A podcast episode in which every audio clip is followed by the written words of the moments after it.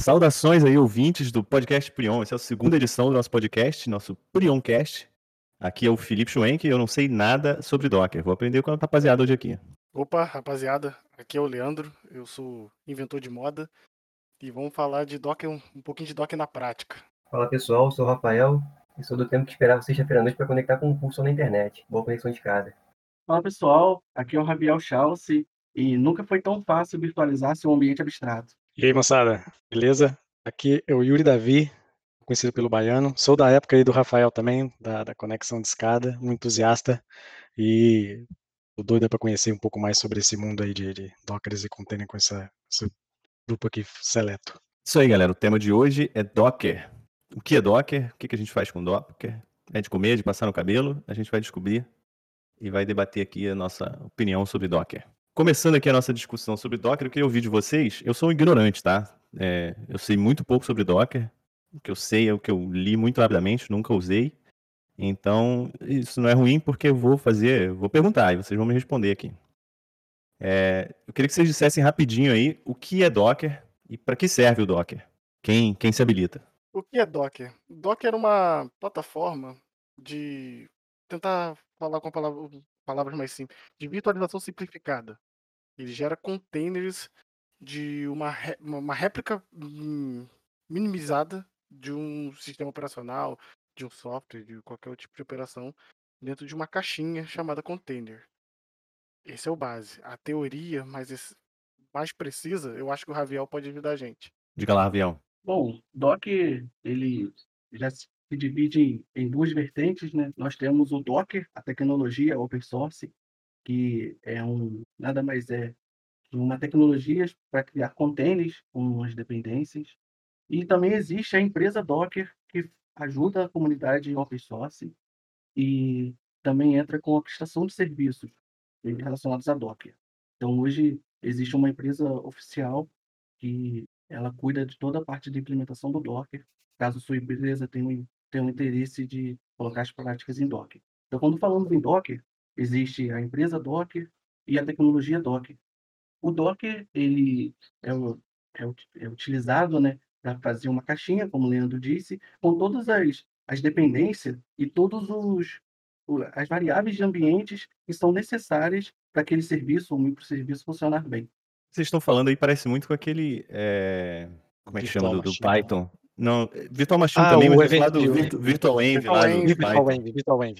É, é isso mesmo ou eu, tô, ou eu entendi errado? Nível acima do Virtual Env.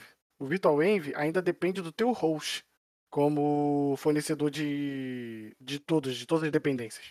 Você consegue isolar um pedacinho do seu host com as dependências específicas do Virtual Env. No Docker é um pouquinho diferente. O Docker, imagina que o Docker fosse uma plataforma. E você consegue jogar qualquer coisa independente em cima daquela plataforma, independente do que seja o seu host. Um, um exemplo mais clássico, por exemplo, eu tenho uma máquina Windows com Docker instalado e eu posso subir imagens Linux, containers Linux, em cima desse Docker. Diferentemente do VirtualEnv, que não seria permitido eu fazer isso por conta do host. Aí por isso que a gente tem essa pequena diferençazinha. Pequena não, é bem grande diferença. Mas o conceito é bem parecido, de isolar as dependências, né? Então ele parece mais mesmo com uma, com uma máquina virtual, né? Do que o, do que o VirtualEnv lá do Python. Exatamente. Ele se baseia muito em máquina virtual, só que é a máquina virtual melhorada, né? A máquina virtual você tem o OS instalado completamente dentro dele, enquanto que um container é tudo que aquilo precisa para a aplicação rodar. Ele é muito mais leve e rápido por causa disso. É, assim, na, na, opinião de vocês, assim, é, é, assim eu, eu, conheço alguma coisa do, do, do, Docker e container, mas assim, nada na prática, né? É tudo de, de, de leitura e de, de pesquisa mesmo, né? De é, tentativa de conhecer um pouco mais. Mas assim, é, como é que a gente identifica, assim, na opinião de vocês, o que, que faz sentido usar um containerização, né? Seja com Docker ou não, é, ou, ou, ou, não, ou, ou, que não faz sentido, faz sentido usar qualquer outro tipo de, de, de, de tecnologia, né? Eu queria entender um pouquinho melhor antes o, acho que a gente vai chegar lá, mas eu queria entender um pouquinho melhor. Eu ainda não entendi o problema que o, que o Docker resolve. É, o que, que a gente fazia sem Docker e, e, que agora com o Docker a gente não precisa mais fazer? Então, exatamente você fazer deploy da aplicação. O principal problema que a gente tinha antigamente era ter um ambiente preparado para rodar uma aplicação, para desenvolver uma aplicação, e você subir isso para o servidor e faltava alguma coisa, uma DLL, uma biblioteca, por exemplo, um Node com versão errada. Então, esse tempo todo de preparar um ambiente para rodar torna-se muito mais rápido com o Docker. Você tem só o Docker instalado na tua Windows, você baixa as imagens que precisa, Node, um SQL Server, qualquer coisa, um C Sharp, usa. E quando você for dar um deploy, você dá um deploy dessa caixinha, desse container, para o servidor e vai rodar da mesma maneira. Vai estar tudo pronto para rodar. Então não vai ter mais aquele problema na minha máquina funciona e agora não funciona no servidor. Acho que isso é a grande vantagem e a rapidez de você subir, fazer deployar a aplicação para o servidor usando container ou não da forma tradicional. Sei como é que o Rabiel ou o Leandro entendem isso aí também. É, o, o Docker, ele funciona com um tipo de virtualização, ele também trabalha com virtualização usando o Hyper-V e o Hypervisor, mas ele consegue fazer uma coisa que a máquina virtual não consegue. Como o Rafa disse, a máquina virtual ela trabalha num ambiente isolado, onde ela precisa do SO e de tudo que engloba esse ecossistema. Já o container Docker, ele consegue fazer a reaproveitação do kernel do Linux, do, dos containers Linux. Então, quando você tem várias vários containers Docker, ele consegue utilizar os recursos do mesmo kernel, evitando assim o overhead, que seria um dos principais problemas na utilização de máquina virtual.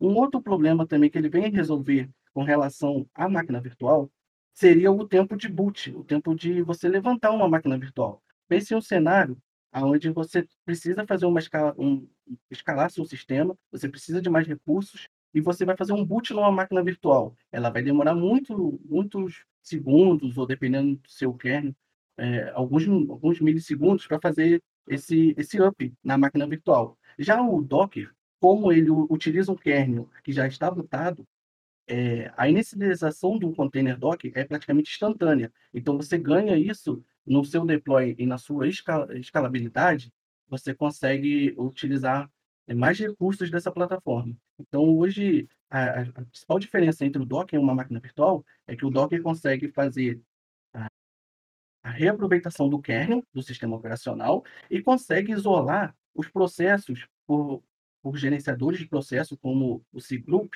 ele consegue fazer o isolamento desses processos, é, garantindo a sua integridade mas consegue compartilhar recursos, coisas que o, o virtual, a máquina virtual não faz. Exatamente. Quando você usa, por exemplo, o VirtualBox, todo mundo já usou para virtualizar uma máquina, se ali um Windows ou um Linux, você sobe aquilo ali, demora um minuto, segundo, dependendo. Você dá um Docker One, a tua, a tua imagem é instantânea, porque aquilo está muito otimizado para rodar e o, e o, tamanho é muito menor. Então é tudo em cima do que o Rafael disse mesmo. Então tem benefícios de custo também, né? Em questão de custo, né? Sim. É, o, o Docker ele é uma tecnologia open source, não tem custo. Não sei se foi essa a pergunta. Não, não, assim, eu digo pelo, pela questão do seguinte também, porque se, eh, pelo que eu entendi, eu posso ter vários dockers ali, eu posso ter uma, uma, uma infra, né, ou seja, o meu servidor lá, e eu posso ter mais de um container ali dentro. É, mas se a gente é, leva isso para a máquina virtual, isso seja, não, não dá para fazer isso com a, não é muito produtivo, né? Então você aumenta custo de, de infraestrutura mesmo, né, quando você usa a máquina virtual. Exato. Mas... Sem falar em licenças, né? Tem as licenças também, né? O processo que Exato. você comentou aí. E o, e o, volume também, o tamanho das imagens, o tamanho do. Ah. Mais, mais contido, né? Mais otimizado com, com o Docker, com certeza. O, o, principal benefício, então, pelo que vocês estão me dizendo, seria no momento em que eu estou ou subindo um ambiente novo, né? Em que, aí, em que eu poderia reaproveitar um container, digamos assim, né? Que eu já uso num outro ambiente, agora eu estou subindo um ambiente novo, eu já tenho as configurações todas aqui dentro de um pacotinho, um container nesse caso e fica muito mais fácil. É, ou então, quando eu instalo um módulo novo, de repente, aí eu vou fazer o deploy e aquele módulo não está lá no servidor e de, de, alguma forma aquilo vai, enfim, é, é, a aplicação vai quebrar porque eu não tenho aquele módulo lá. É, seria isso? Faz sentido? Ou está muito simples e, vai além desse, do, do, que eu estou dizendo aqui? Vai um pouco além. Que para o local também. Você tem que formatar o computador. Você tem instalado nele o MySQL, você tem instalado o Node, você tem instalado sei, o Netcore, tudo instalado. Com Docker não, você vai ter que só instalar, você formata a tua máquina, por qualquer problema que seja, daquela azul lá e põe no teu Windows, você volta, instala teu, teu Docker e baixa de novo os pacotes que está usando. Então, para desenvolver também é mais rápido também. Entendi. O Docker ele é baseado num arquivo chamado Dockerfile. E você divide esse Dockerfile em camadas, que são as suas camadas, e você tem as suas alterações, as suas configurações de variáveis de ambiente. Então, quando você precisa levantar um container, é desse arquivo que é lida as configurações que são é, provisionadas para dentro do container. Então, por exemplo, você consegue versionar su- seu container, consegue criar tags, bem parecido com a lógica do Git. Se você começa a utilizar uma imagem que você não tem é, provisionada ou disponível para poder fazer o levantamento do container, essa imagem é automaticamente baixada do, do Docker Hub, que é o repositório oficial do Docker. Então você consegue, é, de maneira bem simples, organizar qual é seu passo a passo, sua receita para você montar uma, um, container baseado em imagens. E essas imagens elas são baixadas de acordo com a necessidade. Então, com isso você ganha muita velocidade no desenvolvimento, como o Rafa disse, caso você venha a ter uma uma máquina, perdeu seu ambiente, tendo esse arquivo versionado, você não perde seu ambiente. Você mantém seu ambiente de desenvolvimento coeso com o desenvolvimento, com o ambiente de produção. Então, esse Dockerfile, ele contém as diretrizes a qual a, a, o container vai levantar, suas dependências seus ambientes. Então, o, a, o, grande benefício do Docker seria quando eu, quando eu tenho mudanças no ambiente, assim, ou no ambiente local, porque, sei lá, formatei uma máquina, ou, ou é, no, no, ambiente do servidor mesmo, mas quando eu tive grandes mudanças, instalei um módulo novo, um pacote novo, enfim, aí depende muito da, da linguagem, mas aí seria onde o Docker brilha, digamos assim, que é que você pode é, reaproveitar as configurações que você tem na tua máquina local, por exemplo, e, e ter certeza que vai rodar um ambiente é, semelhante quando chegar no servidor, seria isso? Ou levantar, de repente, um servidor novo, e sim, isso são algumas, é, isso são algumas vantagens do Docker, mas eu acredito que a principal vantagem do Docker, na minha opinião, é você ter uma igualdade entre o ambiente de desenvolvimento e o ambiente de produção. Como você consegue ter as suas dependências, como o Rafa disse, versão do Node, versão do MySQL, você consegue definir nesse Dockerfile qual, qual, quais, quais serão as versões das suas dependências e quais serão as suas variáveis de ambientes? E elas serão, elas não terão é, ação externa, você consegue no seu ambiente de produção ter um ambiente idêntico ao ambiente de no seu ambiente de desenvolvimento, você terá um ambiente idêntico ao seu ambiente de, de produção. Então, o que você faz e testa e desenvolve e coloca no ambiente de homologação, você consegue colocar também igual, igualmente em produção. Esse, para mim, seria a maior vantagem da utilização do Docker. E acabaria, sim, com aquela história que o Rafa comentou, que na minha máquina funciona, mas no servidor, por N motivos, não funcionaria. Então, o desenvolvedor, ele só vai ter mesmo uma preocupação em desenvolver. Ele não vai ter a preocupação com infraestrutura. É, pegando um gancho aí até nesse ponto aí que o Ravel tocou, acho que assim, é, eu vejo bastante vantagem, tá? Assim, é, eu acho que, que traz versatilidade, é, desacoplamento, né? essa, essa questão de não precisar ter essa preocupação com a infraestrutura e, e, e esse, esse, esse esse lance mesmo, né? Ah, funciona aqui na minha máquina e não funciona no servidor. Ou seja, isso, isso tudo, se, quando acontece, se reflete em, em, em, perda de tempo. Porque, ah, por que está acontecendo? E, ou seja, o negócio sofre, o time sofre. Então, eu, eu vejo várias vantagens nesse sentido. Né? Acho que, que chegou numa, evolução de que é, deixa as responsabilidades bem mais é, segmentadas e aquele time não precisa ficar se preocupando com a dependência. É claro que é, quando você tem mudanças né, de, de, infraestrutura, isso não é a coisa mais comum do mundo, mas acontece, é que você vê ali, ah, ótimo, vou subir aqui uma imagem e está tudo funcionando.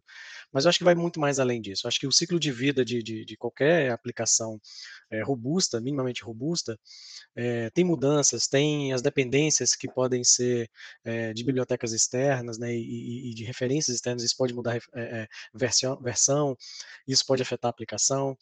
você pode fazer subir o que em outro cenário não seria tão prático, né? Por exemplo, ah, mudou a versão de alguma coisa. Eu posso subir N é, containers com várias versões e validar se está funcionando em todas ou não. É, eu acho que traz bastante versatilidade, bastante é, é, segurança também, porque você sabe que aquilo que está ali rodando dentro daquela caixinha, daquele container, é o que vai subir, é o que vai funcionar. Então, eu acho que tem muita evolução aí nesse, containers aí. E no, com o Docker, né? E, e, funciona bem com as, com as é, tecnologias da Microsoft, da Microsoft, cara? Por exemplo, funciona bem com o .NET, é, C Sharp, enfim. Então, funciona com o framework mais atual da Microsoft, que é o Netcore. Desde a versão Entendi. 1. Ponto alguma coisa, que ele já era disponível, já era possível rodar código desenvolvido em ASP.NET Core em Linux. E eu, eu acho que um dos maiores benefícios do Docker é se trabalhar com Linux. Não que seja impossível trabalhar com imagens do Windows. Possui imagens do Windows também. e disponíveis, homologadas pela própria Microsoft, que a gente pode criar containers com base Windows. E, mas o, o mais comum é se usar imagens Linux e funciona muito bem. Funciona muito bem. Eu, eu nunca fiz o teste na prática de como eu rodar versões antigas, se há possibilidade de containerizar sistemas em Net Framework 4.6 ou 4.7, por exemplo. Mas com Netcore, todas essas barreiras foram eliminadas. Foi um grande passo que a Microsoft deu e tem um suporte bem, bem abrangente para que continue crescendo. Lá no projeto do Tex, então, vocês estão usando o Netcore e aí vocês usam um servidor é, Linux e com Docker rodando em cima, é isso? Um pouquinho diferente as palavras. Nós usamos Netcore com imagens Linux, com imagens base em cima de Ubuntu, por exemplo. Entendi. Qual é a diferença de um servidor Linux e uma imagem Linux, nesse caso? Beleza, vamos, porque aí a gente entra num ponto um, um pouco mais conceitual, porque antigamente nós tínhamos os servidores de aplicação, e os servidores de aplicação determinava tudo aquilo que era possível se fazer. Um servidor Apache, um servidor para Linux, por exemplo, um servidor IIS para Windows, e teríamos esse servidor de aplicação rodaria o código hospedaria, faria qualquer coisa ali dentro, seria como a base para que seu código rodasse. Aqui, no, quando a gente está falando do Docker, não tem mais a figura do servidor de aplicação. Cada container ele vai ser, ele vai ter toda a estrutura necessária para que a aplicação rode. E também tem um outro conceito que a gente não falou, é que é a diferença de container e imagem. As imagens são é aquilo que nós criamos com as diretrizes do Dockerfile. E o container é a execução dessas imagens. Aí quando você pergunta qual a diferença de um servidor Linux para uma imagem Linux, eu posso ter inúmeras imagens Linux rodando num servidor Windows com um Docker. Não muda nada. O servidor, o host, agora não é mais relevante para a nossa operação, e sim a imagem final. A imagem que foi gerada e que quando ela entrar em execução virará um container. Entendi. Então, se a gente está rodando um servidor que está que o sistema operacional Windows lá, e eu estou rodando uma imagem Linux, ele vai meio que fazer uma, uma digamos assim, uma máquina virtual Linux ali e, e o meu, meu container vai rodar dentro daquilo ali, apesar do sistema operacional do servidor ser Windows. O Docker faz essa camada. Ele, ele abstrai o host e você cria a partir dali de cima do Docker. Aí dali de cima, do, do Docker para cima, o host não é mais relevante. Bacana. O Leandro disse é importante em relação à diferença de imagem para container. Isso faz toda a diferença para você, entender o que é Docker em si. Essa diferença que ele disse em relação à imagem container faz total sentido na explicação dele é um fator relevante. Até porque quando você sobe um container e roda e fecha o container, às vezes você não salva, tem o dado da tua imagem, mas tudo que está no container é fechado. Então tem um conceito também de volume, que não sei se vai falar mais, mais na frente. Às vezes o cara, pô, subi minha aplicação aqui no meu container, gravei os dados, quando eu fechei abri de novo, não tinha mais informação. Porque o container é encerrado, mas a imagem é única. Então a explicação também é importante falar em relação ao volume, mais na frente aí pegando um gancho nisso aqui, eu, vejo, às vezes a gente está falando de, de, imagem, eu vejo às vezes assim, ah, tem disponível já uma imagem do, sei lá, do MySQL. É, e assim, é, é, eu, queria que a gente tocasse um pouquinho nesse assunto, porque assim, até o pessoal que estiver escutando a gente, que nunca teve nenhum, zero contato, não sabe do que se trata container, e, e aí, como a gente está falando de imagem, acho que é bacana é, trazer esse entendimento aí. Quando a mantenedora do MySQL disponibiliza uma nova imagem do MySQL, elas, isso significa o quê? que existe um MySQL funcional e perene, a imagem é imutável, aquela imagem versionada, teoricamente ela é imutável, você vai poder pegá-la e executar aquela imagem subindo um novo container daquela imagem. E você vai ter aquela instância do MySQL funcionando de acordo com quem criou aquela imagem, com todas aquelas diretrizes, com todas as configurações, com todas com a versão que está lá. É, é essa a diferença da imagem, entendeu? E todos nós somos aptos a criar imagens pessoais. Ah, legal. Entendeu? Porque eu posso. Uma das layers da minha imagem pode ser em cima de outra imagem. Isso é, isso é muito bom, né? Quando você está construindo Bacana. um Dockerfile, como o Raviel já mencionou, você define quais são as suas camadas. E suas camadas normalmente viram, podem ser outras imagens.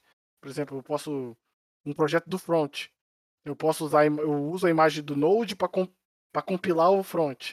Depois eu uso a imagem do NGX para disponibilizar o front compilado. Isso tudo num Dockerfile só. É, é, tudo muito mais prático. A questão das camadas, das imagens, isso tudo trouxe um enriquecimento para o desenvolvimento que facilitou muito a vida de todo mundo.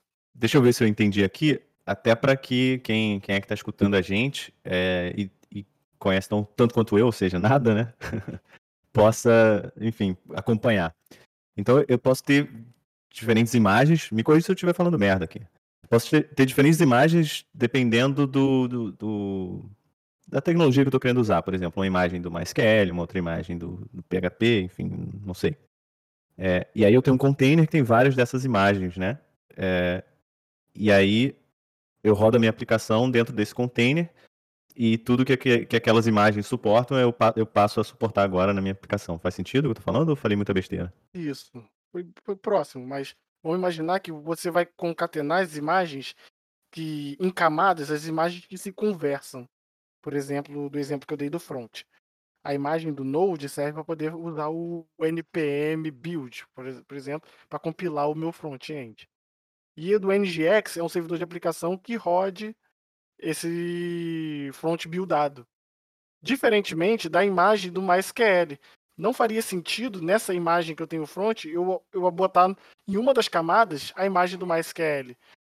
Eu, faz muito mais sentido eu usar o MySQL como uma instância separada. Entendeu? Porque no final das contas, as camadas formam uma imagem final. Eu posso usar imagens como camadas para gerar uma imagem no final. Eu teria o meu software rodando daquela imagem final. E se já tenho um, um serviço com uma imagem pronta, eu já uso a imagem daquele serviço como um container pronto. Sem fazer o attach desse novo serviço com aquele. Aí você consegue criar, deixar eles desacoplados. Aí você fala assim: ah, mas como é que eu crio a relação de dependência da imagem do front com a do banco de dados? Aí a gente já, já começa a ir para o lado da orquestração de containers, de dependências de containers. A gente já começa a abrir o nosso leque para mais coisas.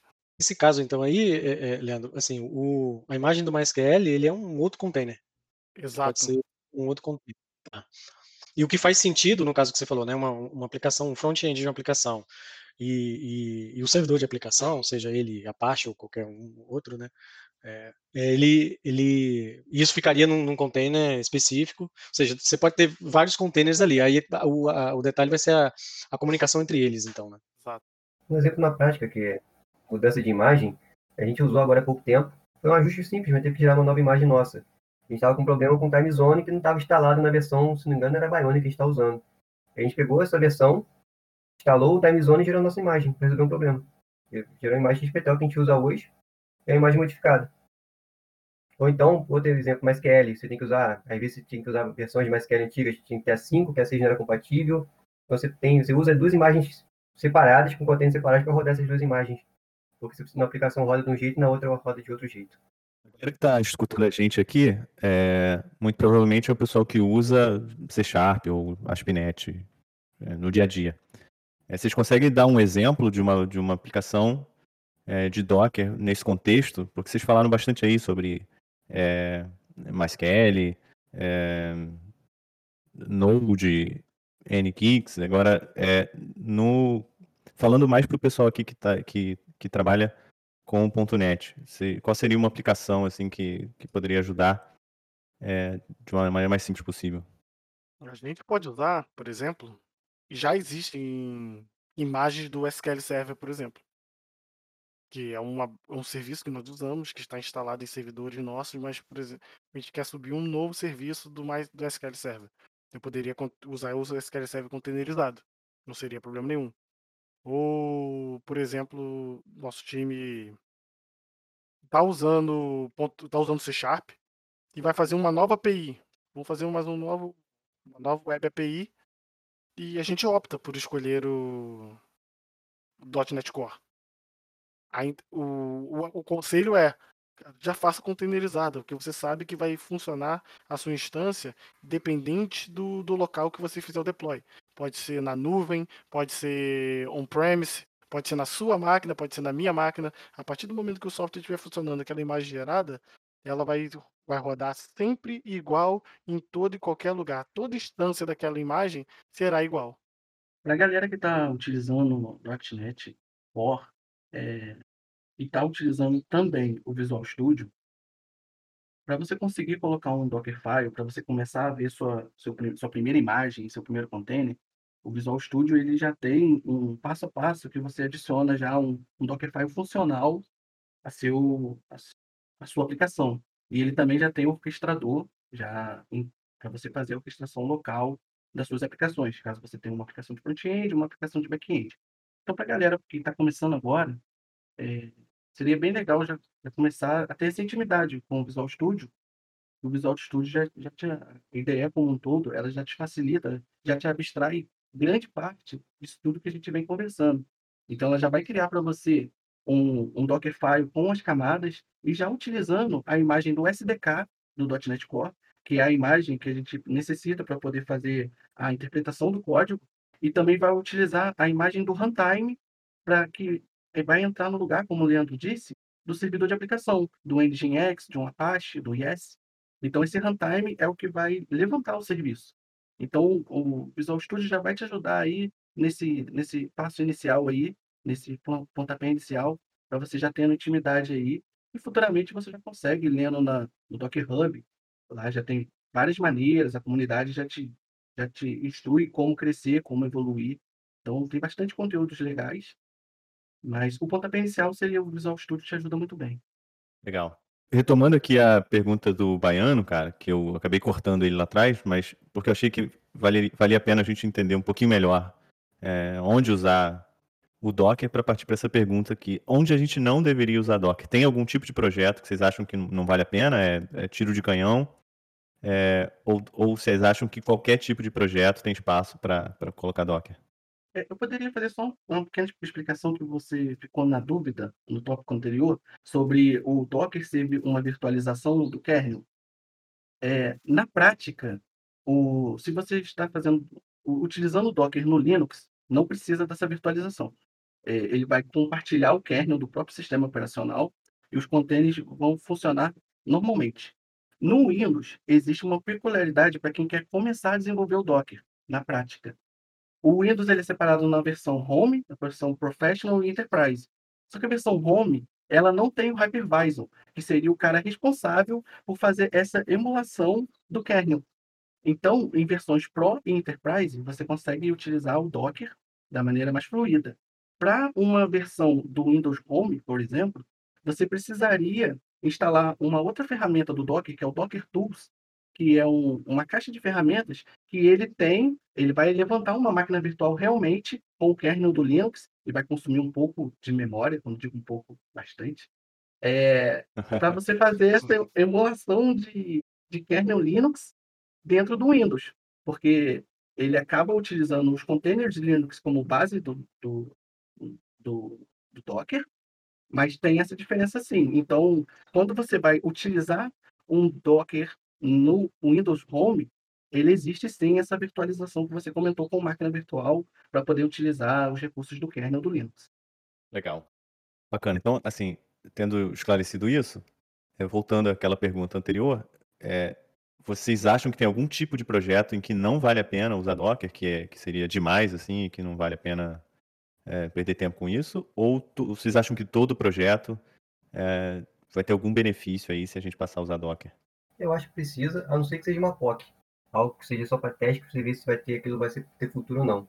A partir do momento que você fazer um deploy da sua aplicação, o servidor tem algo que tem instalado, eu já vejo já o uso do Docker, um uso bem, bem consistente aí. Depois você acostuma. Acho que é igual hoje você desenvolver sem usar o, o Git. Tem mais por que você não desenvolver hoje sem usar o Git. O Docker tem o mesmo futuro. Não tem por que lá na frente a gente desenvolver sem usar um, container, sem fazer em, cima de container. Tem que instalar tudo na sua máquina para rodar Leandro deu o exemplo agora do SQL Server. Como estão migrando tudo para Linux, então já tem um container do SQL Server. Quem já instalou um SQL Server na sua máquina? Sabe que demora horas, que é pesado, hoje você roda só um container. Então, até mesmo para teste, eu não vejo hoje o porquê de não usar, não. A não ser que seja algo muito simples, uma POCzinha básica eu faço num dia e só para avaliar alguma coisa, alguma nova tecnologia. Sem isso não faz muito sentido. Eu concordo com o Rafael. Eu acredito que se o destino do seu desenvolvimento for produção, não tem o porquê não usar o Docker eu vejo como um ganho extremamente grande para você poder ter o seu ambiente de desenvolvimento igual de produção, como já foi dito. Então, desde um microserviço que vai fazer um I/O a banco, vai fazer um insert, futuramente vai fazer as consultas, já vejo como válido se isso for, for para produção. Se for uma POC conceitual, realmente talvez não seja, você não precise se preocupar com isso, mas se você já for fluente em Docker, já é válido, porque eu vejo como maior dificuldade para você implementar o Docker é a cultura. Depois que você tiver a cultura, como o Rafa disse, de Git e de Docker, fica muito transparente a utilização dele. Chegar nessa, nessa pergunta, a minha curiosidade era justamente essa. Qual, quais são os maiores desafios assim para implementar o Docker? Você acha que é a cultura, então, que a pessoa aprender a usar, enfim, e depois que você aprende, é, tudo fica mais fácil. Ou tem algum outro ponto assim que seja crítico que, que é, enfim, possa vir a atrapalhar a implementação e a adoção de Docker em todas as, as aplicações? Eu posso ser do contra. unanimidade nunca é bom, né? Eu acho que sempre você tem que avaliar qual, quais são os objetivos e os recursos que você tem. E você matar a mosca com a arma certa. E você tendo um conhecimento total do, do, do environment, intenção no final dos contas é sempre em relação ao environment. Se eu tenho uma integração 100% Microsoft, ah, não vou ter nada. É um sistema que, teoricamente, a gente não sabe. Porque a viabilização do Docker no futuro não é impossível. E eu quero usar, por exemplo, o App Service do Azure. Eu não precisaria, por exemplo, ter o Docker para poder usar o Web Service do Azure. Eu posso construir toda a minha API em .NET Core e com, um, um, com dois cliques fazer o deploy no Azure e entregar isso em produção. Mesmo sem Docker. É possível? É. Mas como disse o Raviel, é uma questão de cultura. Eu acho que no dia que você acostuma a usar o Docker, você acaba falando assim, por que eu não usar o Docker e já deixar isso preparado? Mas o, o tem o, só o custo inicial, tipo assim, talvez a pessoa para quem você esteja desenvolvendo não esteja preparada ainda, hoje estamos falando em 2020, dezembro de 2020, não esteja preparada ainda para receber um container. Que, que a gente vê muitos serviços ainda na internet de hospedagem que não estão preparados para receber containers ainda. E talvez, se você preparar tudo para container entregar um container para o seu cliente, ele vai falar assim: o que, é que eu faço com isso? Não vai fazer nada, não vai funcionar lá no do HostGator. Tô chutando, nem sei se o HostGator serve respeito ao container. Tô chutando, foi mal, desculpa, HostGator. Mas. uh, hospedagens da UOL. Galera da antiga lembra, né? É. Não sei se lá vai receber. Aí, para esse caso, não faz sentido. E eu tenho que fazer aquilo que é necessário para que atenda a necessidade. Mas se já está trabalhando, a pessoa vira para você e fala assim: não, eu tenho uma conta na, na AWS, tenho uma conta no Google Cloud ou na, na Azure. Você já fala, pô, se a pessoa já tem isso, eu posso aproveitar dos recursos da nuvem e entregar um produto melhor para ela, que ela já tenha um, um, recurso de escalabilidade melhor, que é a questão de, dos containers e aumentar a demanda, ter a possibilidade da elasticidade, né? criar mais e diminuir e gastar menos. Uhum. Mas eu acho que você tem que mirar sempre certo. Em 90% dos casos, acredito que o Docker se encaixará. Mas tem os casos específicos que não se encaixar, se você não usá-lo, também não é o fim do mundo. A gente de TI tem um negócio assim que a gente quer, a gente se empolga e, e a gente quer sempre usar a última tecnologia, os melhores framework mais recentes, tudo que é mais novo, né? Mas a gente se esquece que, na verdade, a gente está querendo resolver um problema do, do cliente, né? Um problema do usuário lá. E a maioria dos usuários talvez prefira um software hoje que tem algumas arestas ali para parar do que um software perfeito, mas que eu só vou entregar daqui a um ano, né? É, não sei se é o caso aqui, e a minha pergunta seria: é, o quanto você implementar Docker atrasa o seu, o seu desenvolvimento? Eu sei que no longo prazo, obviamente, vocês vão me dizer que, que é o contrário, eu vou ganhar tempo. Mas, mas no curto prazo, olhando aqui por essa perspectiva do usuário, que de repente quer um software agora, o mais rápido possível, e aí depois, eventualmente, a gente vai parar as arestas que tiverem e, sei lá, possivelmente implementar Docker mais tarde, mas é, vocês acham que isso, a implementação do Docker pode ser alguma coisa que atrasaria muito um projeto ou é um jogo muito rápido e não faz tanta diferença assim? Eu consigo começar usando e eu vou perder um dia, dois, sei lá, vou perder um pouquinho, um pouquinho de tempo no início agora, mas nada muito relevante. Exatamente isso. Você não vai perder nada. A, a adoção do Docker não implica em nada no desenvolvimento da aplicação. Ele só tem a agregar, só tra ele traz valor, mas ele não atrasa em nada. O que pode impactar? Quando você adota uma, uma cultura de trabalhar com containers, com deploy automatizado, inevitavelmente você traz o braço do DevOps junto com isso. Se a pessoa, se o cliente for muito imaturo na, nos processos de deploy, nos processos de desenvolvimento, em todo aquele fluxo do deploy for todo defasado, possivelmente você pode ter mais gaps para você aproveitar todo esse benefício. Mas se você, mas não vai ter prejuízos, entendeu? Você pode não absorver todos os benefícios ao todo, mas prejuízo você não teria. Pensando aqui, de repente, também, se você não pega um time que esteja muito maduro, que conheça as ferramentas e tudo mais, você pode ter uma curva aí de aprendizado até o time aprender aquele negócio, né? E aí, se essa curva é de, de, de um mês, de dois meses, num projeto que você espera entregar a primeira versão em, em semanas, né, de repente você pode postergar aí essa, adoção, né? Para, enfim, para se adaptar a essa curva aí de aprendizado do, do time. É, vocês acham que a curva de aprendizado dessas tecnologias de DevOps, e aqui particularmente do Docker, é muito grande ou é um negócio que, enfim, se tiver alguém experiente no time, é, o cara aprende rápido? Não, Docker você aprende muito rápido.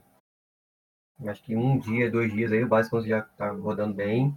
Talvez um problema para dar um build na, na tua imagem. A gente teve aqui logo no início rapidinho, mas é muito rápido a tecnologia. Até porque não tem muita coisa para aprender. Quando você vai falar assim, algo mais a sério, acima de, de Kubernetes e outras coisas, que quem pode falar até mais, mais, mais na frente, aí tudo bem, fica algo mais complexo. Mas o, o container em si é tranquilo. É aquela caixinha com aquela funcionalidade que você vai usar. Então é bem prático colocar, na, colocar em desenvolvimento. É, como o Ravel disse, colocar essa cultura em prática é muito fácil. Não vejo muito mistério, não. É, assim, a leitura que eu faço, e aí vocês vão me dizer o que, que vocês acham, é o seguinte, até com base no que, no que vocês estavam é, comentando aqui. É, Pode ser que sim, né? Pode ser que tenha ali uma, uma, uma questão que pode gerar gaps, é, mas por conta, às vezes, de, de maturidade, infraestrutura, de, de onde o cliente está posicionado, e, e aí talvez insistir, ah, não vamos usar aqui Docker com, com Git, com uma nuvem, aí o cara não tem nuvem, o cara não. Assim, então, talvez é, isso seja um, um, obstáculo, né? Não exatamente a tecnologia, não exatamente a adoção. Uma outra coisa é, pode ser a curva do time, mas vocês já até comentaram que essa curva não é tão grande, é de fácil adaptação. Então, talvez o principal seja mesmo assim, é, até pegando o gancho que o Leandro comentou, né, de, com base na, na, na, pergunta se vale a pena, onde que vale a pena, onde que não vale a pena, é, eu, eu, também acho que, que sim, acho que é bacana, acho que pelo que eu venho vendo aí ao longo do tempo, é, tem muito benefício, mas que vale essa avaliação ali é, de onde que a gente está pisando, né? Cara, cabe aqui ou eu vou bater muita cabeça até fazer com que é, toda a organização entenda que isso aqui é um benefício. E aí, não, nossa, você gerou mais atraso do que qualquer outra coisa se tivesse ali só é, tentando é, gerar uma POC, né? Pensando num cenário aqui, vocês falaram que roda com Netcore, né? E imagina que eu não tenho ainda a minha aplicação rodando em Netcore. Então vale a pena eu, enfim, migrar e fazer o que tem que ser feito para fazer essa migração. E para então implementar o Docker, e será que o benefício vai, vai ser grande o suficiente, né? Que vai se justificar, enfim. Esse acho que é um cenário também que vale. Um dos cenários onde vale avaliar, né? É, talvez a migração não seja o melhor caminho. Mas as novas implementações, com certeza. Como o Docker você vai conseguir trabalhar com um microserviço, se você precisa fazer uma construção nova, de um módulo novo na sua aplicação, seria bem interessante você estudar a possibilidade desse novo módulo já sair em .NET Core com o Docker e fazer a comunicação via HTTP, via API REST, JSON, comunicação fluida. Então, talvez refatorar um, um monolito, um sistema legado, não seja a melhor a melhor ideia, e às vezes não, não tem tempo, recurso, não tem mão de obra, mas a construção de novos módulos já poderia começar a pensar, ah, isso aqui eu conseguiria desenvolver em Docker, conseguiria trabalhar de forma isolada, conseguiria fazer uma comunicação via serviço, eu acho essa abordagem interessante. Legal. É, eu dei uma olhada, eu vi que Docker é, foi criado a primeira versão em 2013, é isso? Corrija se eu estiver errado. Por que, que vocês acham que, que demorou tanto para ficar popular, assim? Porque eu, eu começo a escutar de Docker de uns dois anos para cá, mais ou menos, dois, três anos para cá. Antes disso, pelo menos eu não ouvia falar. É, não sei se vocês têm essa mesma percepção e, e, se, é, se é verdade isso. Por que vocês acham que demorou tanto para começar a se popular e por que ficou tão popular recentemente?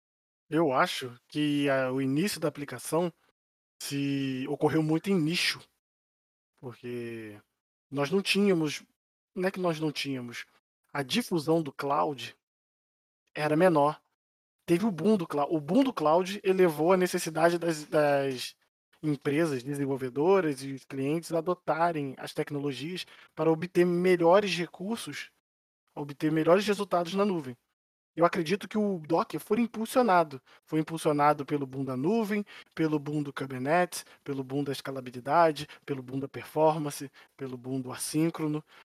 E tudo isso acabou vindo junto. Eu até comentei um, uns dias atrás com o Bahia que Black Friday não tem mais graça, que não tem mais fila de espera. É verdade. Que antigamente a gente entrava no Black Friday e ficava todo mundo na fila de espera. Passando ali pra. É, porque não havia escalabilidade, você, tinha, você dependia daquele serviço único para atender todas aquelas pessoas e você ficava preso ali. Hoje em dia não, chegou a época do Black Friday, o que, que eu vou fazer? Vou aumentar a minha estrutura, vou replicar os pods para tudo quanto é lado em vários nodes do meu cluster e vou atender todo mundo com a mesma performance. E quando acabar o Black Friday, vou enxugar a minha estrutura toda e vou manter para o fluxo padrão. Eu acredito que a adoção, a tecnologia nasceu, mas a adoção foi por conta do, de outras tecnologias que foram nascendo e foram ganhando mais fama. E aí sim o Docker veio sendo arrastado.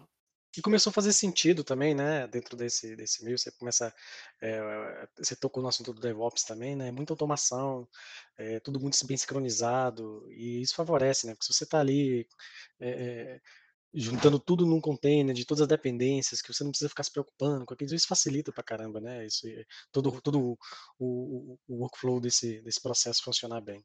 Gostaria só de trazer um, um ponto aí pro pessoal que está ouvindo a gente, é, o Docker ele, ele é muito extenso. Vou fazer uma analogia do Docker com o micro-ondas. Para você utilizar um micro-ondas é muito simples. Você coloca o que você quer esquentar e coloca os minutos. Então, para você utilizar é muito simples. Mas tem várias outras funções. É, tem aquecer, descongelar, tem ferver. E o Docker também tem essas outras funções que a gente ainda não comentou. Como o Rafa já, já comentou por alto, existe o volume, mas também existe o gerenciamento de conexões, existe o, a, os comandos do, do Docker para você criar uma nova, uma nova imagem a partir de uma imagem já existente. Então, o Docker, para você fazer a utilização básica dele, é bem simples, mas para você fazer uma utilização aí avançada, para ter um, um cara que vai conhecer bem a fundo o Docker, precisa de um investimento aí na, na ferramenta em si. E a ferramenta ela é bem poderosa. Micro-ondas aqui em casa só serve para fazer pipoca, cara. É a única função dele. tá subutilizando, hein, Felipe? Se eu fosse usar Docker, então eu ia estar tá usando só uma função. É, eu vou mandar rodar o container. A Ravel falou a verdade. Você criar rede, você pode criar rede por dentro do Docker, você tem os volumes.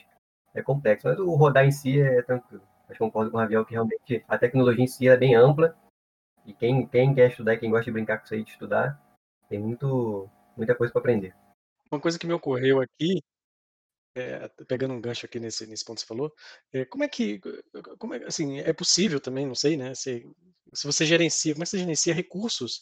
Se você tiver mais de um Docker rodando num, num, num host ali, mais de um container, né? Como é que você gerencia memória, espaço em disco, processamento? Ou isso é uma coisa que ele faz um balanceamento? Como é que, como é que funciona?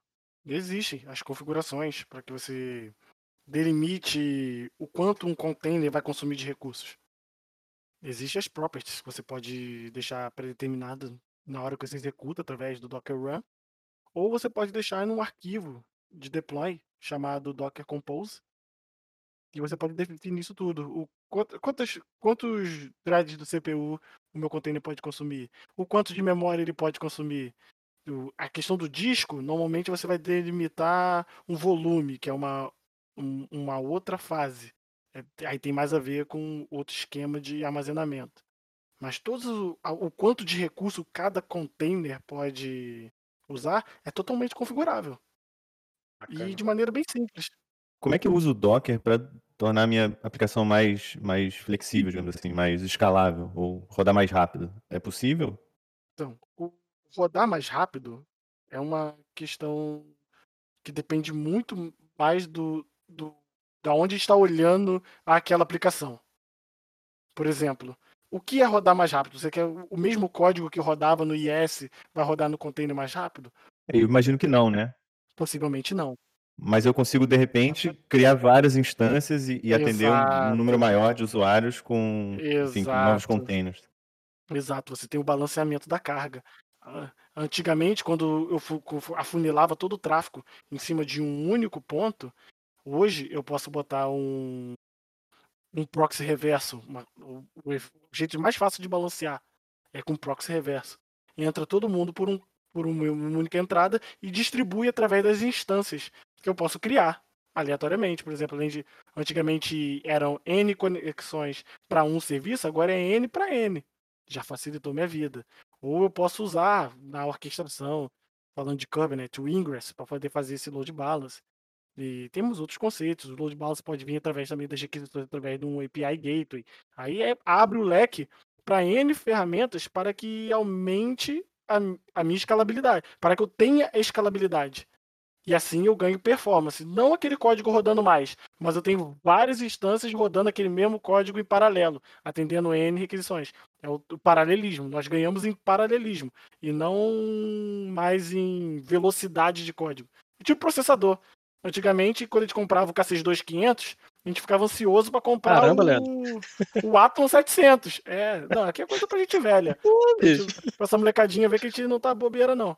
Você falou isso e se lembrou em preto e branco, né? É, mas antigamente a gente queria clock. Quanto mais clock. E os desenvolvedores, e os criadores, os engenheiros viram, cara, não adianta. A gente vai ter uma limitação de clock. Aí os caras abriram os threads. Aí os caras, pô, legal, multithread. Aí no, vários núcleos. Agora são multithreads em vários núcleos.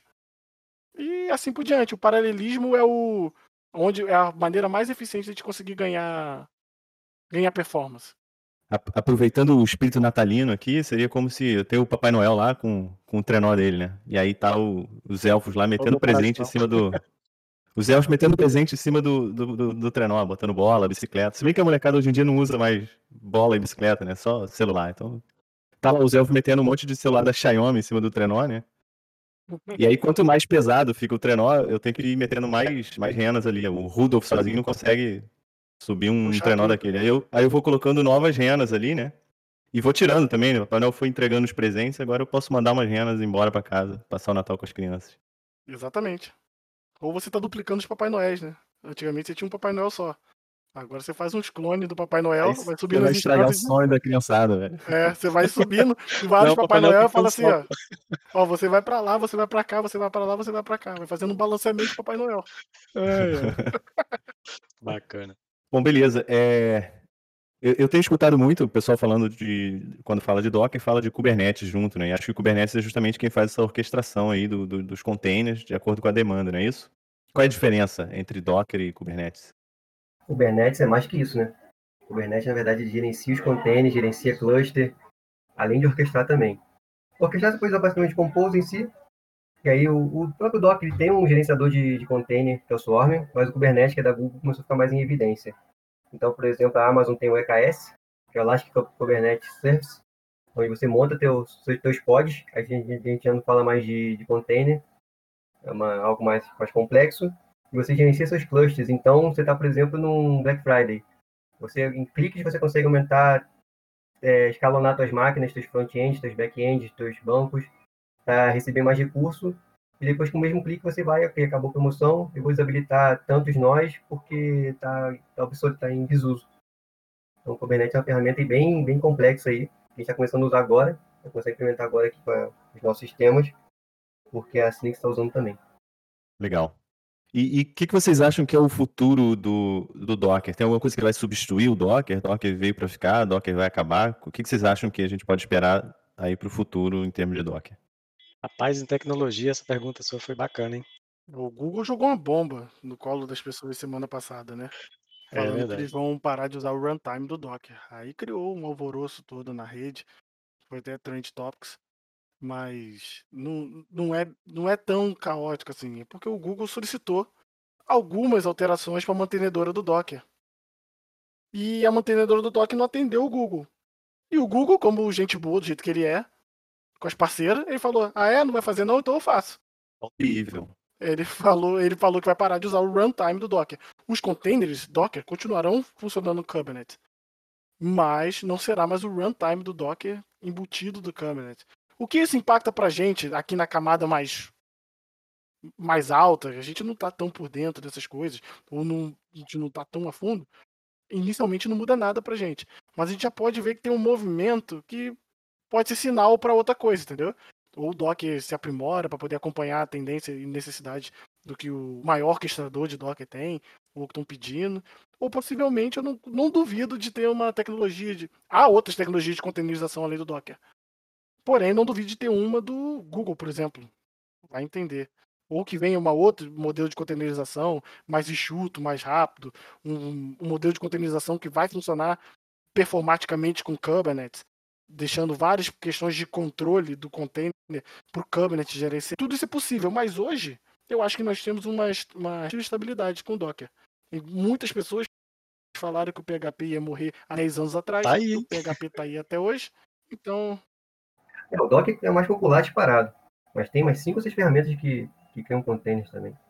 Bacana. Falando sobre ferramentas aqui, já encaminhando para o final, é, é, que outras ferramentas vocês aí na experiência que vocês tiveram lá no, no projeto que vocês estão trabalhando, que vocês usam junto com o Docker e que o cara que está ouvindo a gente vale a pena ter uma atenção e dar uma olhada também? Com o que, que, que Docker vai bem? Com certeza, agora Kubernetes.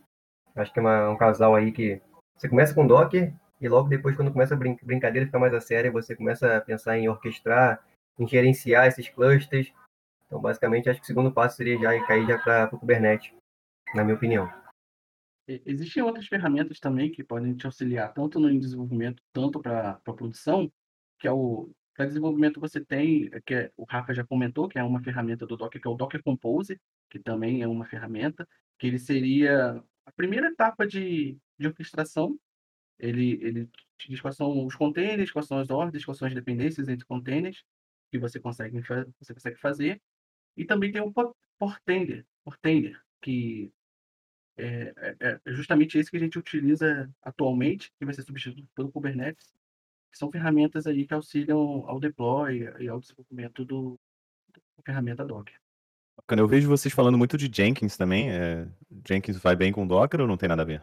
o Jenkins faz parte do processo do DevOps, né? É, quando eu aconselho a todo mundo usar Jenkins independente do Docker. Parar com o processo. Processos manuais tendem a ter mais falhas. E o Jenkins vem para automatizar a fase do deploy e entrega dos releases para que você tenha menos erros humanos. E, ou seja, o Jenkins é aconselhado em todas as fases, com Docker, sem Docker, com software legado, com software novo. Faça o seu deploy automatizado junto do Jenkins. E com o Docker, ele, ele continua sendo muito eficiente, porque ele consegue fazer o build, ele consegue, no nosso caso, por exemplo, o Jenkins já vai lá no GitHub, busca a última versão, já tem as instruções do build do Docker no Dockerfile, constrói uma nova imagem, sobe essa imagem para a nuvem, entra no, no servidor destino, baixa a imagem atualizada e implanta aquela imagem gerando um container atualizado daquela imagem. Pô, isso o processo todo com um único clique e com poucas linhas de código, melhor do que uma pessoa estaria- estar fazendo isso manualmente. Mas o, o Jenkins é um, é um dos passos para a automatização de coisas que faz parte da cultura do DevOps e que é aconselhável para todo mundo, independente de usar Docker ou não. Com Docker, ele vai muito bem. Bacana. Bom, galera, acho que foi, acho que foi legal o bate-papo aqui, né? Alguém mais tem alguma consideração, al- algum detalhe aí que a gente deixou passar e que acha que vale a pena trazer para o pessoal? Eu acho que só uma dica muito pessoal para estudar. Para estudar mesmo Docker, cair para dentro. Vale muito a pena.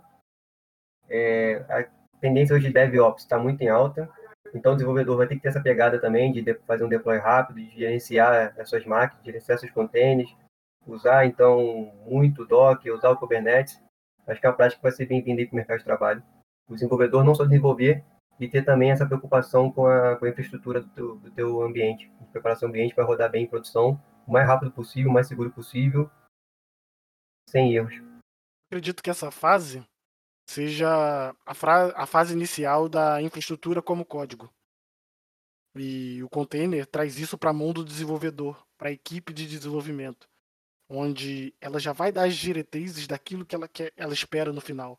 Não vai depender mais de um- uma pessoa de infra que vai dar as coordenadas de como tem que ser, qual a possibilidade de ser.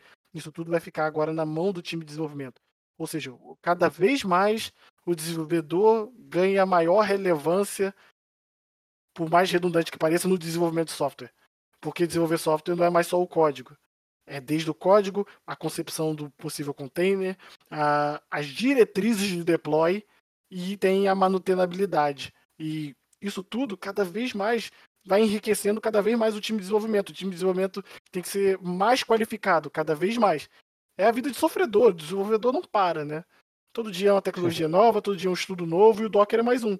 Mas são um conce... e o mais, mais importante do que saber a tecnologia é absorver o conceito, porque os conceitos são perenes, eles não vão mudar. A tecnologia pode passar, mas os conceitos ficam. Por isso que é uma dica. Vamos melhorar, vamos ser cada vez mais desenvolvedores, melhores desenvolvedores, desenvolvedores mais completos, para que a gente chegue nessas fases e domine, porque é coisa que agrega ao time. A gente não falou tudo sobre Docker, foi um bate-papo bem legal, foi bem por alto, e como a gente disse, é o Docker na prática, aquilo que a gente viveu, não é. Nós não somos professores nem nada, mas a gente está caminhando nisso daí, tentando cada dia mais nos tornar desenvolvedores mais relevantes com o produto que a gente faz. Não é professor, não, porra. Eu vou cancelar esse podcast aqui. Nada, pô. Aqui só tem palestrinha. Queria deixar um recado aí pro pessoal que tá escutando a gente, é, que ouviu a gente até agora. Se você chegou até aqui, é porque você tem interesse. Se você tem interesse, faz uma POC, tenta colocar em prática o que a gente trouxe aqui bem, bem rapidamente. Experimente, seja em .NET Core, seja em Node, em Python. É, faça uma integração, seja ela uma consulta de CEP simples. Mas faça, experimente, brinque lá com o Docker. Instale ele, coloque para rodar, veja como é que funciona o Docker Build, o Docker Compose Up. Então já vai brincando aí, já vai vendo como é que funciona, porque quando você menos esperar, isso daí vai ser, vai ser muito importante e você vai, você vai se deparar com uma, uma necessidade e você já vai estar atrasado. Então, corra atrás, estude e segue aí. Show, cara. Bacana. Bacana. Quer complementar aí, Baiano? É, assim, eu, eu sempre fui meio entusiasta dessas coisas, né, cara? Lá, lá atrás, a gente, você inclusive, né, também, a gente botou o Git, depois a gente foi, trouxe o Jenkins, é, e as coisas vêm, acontecem muito rápido, né? E, e, é o que o Ravel acabou de falar ali. Na verdade, a gente já está atrasado, né, cara? Normalmente a gente sempre está atrasado. Mas eu acho que é bacana isso, assim, a gente é, olhar. E eu dou muito um exemplo do, do chuveiro com todo, todo espalhado, né? Jogando água para todo lado. Às vezes a gente se acostuma com aquilo ali e fica seguindo. No dia que a gente vai lá e ajeita e, porra, é outro banho. Então, às vezes no dia a dia passa muito, né? Essa, essa é uma correria mas é legal. E aí, sei lá, às vezes tem algum cenário, alguma coisa que vale a pena fazer. Ah, deixa eu fazer um teste aqui, vou botar aqui, fazer um, um tentar usar isso aqui. E, e, essa galera aqui foi pioneira, né, dentro do, do, do projeto que, que eles estão atuando, foi pioneira com, usando várias dessas tecnologias aí. E mas hoje tem tem um know-how e estão se desenvolvendo bastante aí com velocidade, né? E certamente podem podem ser aí um, um time de apoio. Legal. Foi um bate-papo bacana, rapaziada. Eu, eu me sinto menos ignorante agora. Acho que eu sei um pouquinho de Docker. Pelo menos o suficiente para entender para que serve, quando usar, quando não usar. Acho que foi bastante útil. Bacana. foi sim, o papo foi, foi top. A gente falou muito sobre aplicação nova, de quando for criar novo. E a gente não falou, a gente falou pouco de legado, né? De como a gente trabalha com legado. Eu acho que pode ser uma, uma próxima dica para um próximo podcast modernização de aplicações. O que fazer com o nosso legado? Porque nós vivemos do legado, o legado que paga o nosso salário ainda. E como a gente pode melhorá-lo e abrir portas para a gente botar novas tecnologias para conversar com o nosso legado. Pode ser uma dica aí do próximo Primocast. Legal, cara. Bacana. bacana. Achei bem bacana também. É isso aí, você que está escutando a gente aqui até agora, obrigado pela sua atenção. Foi sensacional. Valeu, rapaziada. Falou, pessoal. Um abraço. Obrigadão. Valeu, pessoal. Obrigado que tá ouvindo a gente aí. Um abraço para vocês. Valeu aí, galera. Abraço. Abraço, pessoal. Valeu e até a próxima.